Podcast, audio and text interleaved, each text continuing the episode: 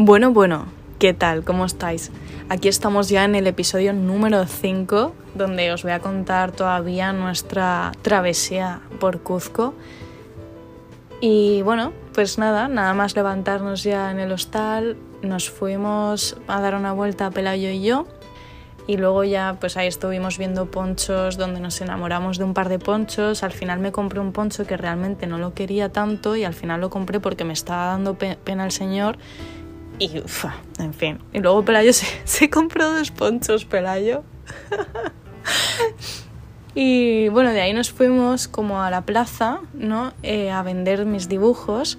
Y estuvimos ahí un ratito, hablamos con un chico que estaba ahí viajando también con su perrita y vendía brownies y super brownies. Bueno, ya sabíais lo que llevará al super brownie, ¿no? y estuvimos nada ahí un rato, se, luego se vino Marinés y, y nada, creo que a la media hora vino un policía y nos echó de ahí, me dijo que no podía estar ahí, que, que me podía ir a otra calle, pero que ahí no. Así que recogí todo el tinglao, todo, todo el campamento y hablando con este chico de los super brownies, eh, bueno, me dijo que, que en cultura podría vender ahí, que había un montón de gente vendiendo tal.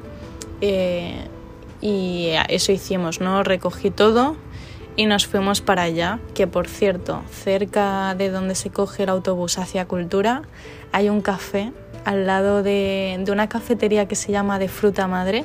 Bueno, pues, pues la de al lado hacen un café Uf, qué café, está riquísimo, riquísimo de verdad. De ahí cogimos ya un autobús, el autobús es súper barato, solamente cuesta un sol en, en, euros, no sé cuánto es, 50 céntimos, mm, no tengo ni idea. Y mm, puede que menos, menos, 20 céntimos puede ser. El caso, ya fuimos a Cultura y efectivamente, ¿no? Ahí un montón de, de, gente, de venta ambulante, de cosas que si no sé qué, bueno, bueno, de todo, te podías encontrar ahí de todo. Así que volví a montar mi campamento, aprovechando que me compré este poncho inservible para mi uso personal, pues lo empleé para el uso personal de los dibujos, a base de, de manta. y luego ahí eh, fuimos a entrar al supermercado, pero nos pedían la pantalla facial esta del coronavirus.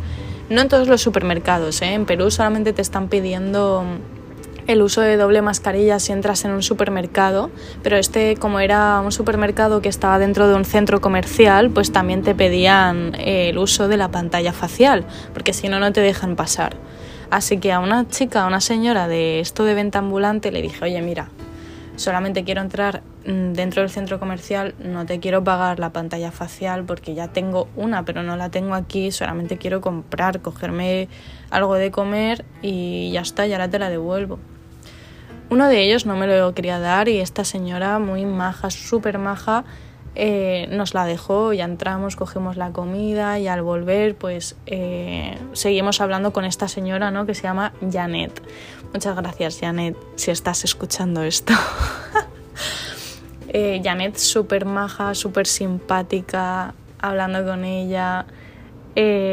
Mi amiga Marinés, mientras estábamos comprando la comida, pues le comentó que yo hacía tatuajes con, con handpok. Entonces ella dijo, ah, sí, tal, pues yo quiero uno, yo quiero que me tatúe, no sé qué, no sé cuántos. Así que ya estaba hablando con Janet de que quería que le tatuase, ¿no? Porque ella tiene una cicatriz en el brazo desde niña que le mordió el perro de su tío. Y dijo, no, yo quiero que me tapes esto, quiero que me hagas un centauro. Yo, a ver.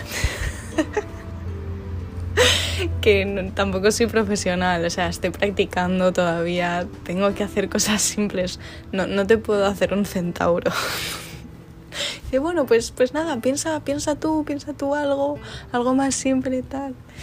Y, y bueno, yo pensé hacerle, ¿no? Aprovechar esa cicatriz como para hacerle una flecha, parece que le gustó la idea y ya intercambiamos números para eh, próximamente, ¿no? Más adelante, pues poder tatuarla a, a Janet porque nosotros nos teníamos que, que, ir ya, teníamos que recoger todo el tinglao que, que teníamos ahí montado porque nos íbamos dirección a Ollantaytambo. Siempre lo pronuncio mal, o sea, yo lo siento, más de una vez me, me voy a trabar diciendo este nombre porque si lo leo, bueno, me sale más o menos, pero si no lo leo, no, no, no, no, muy mal. La, gente no, me entendía cuando yo decía este nombre, porque no me sale.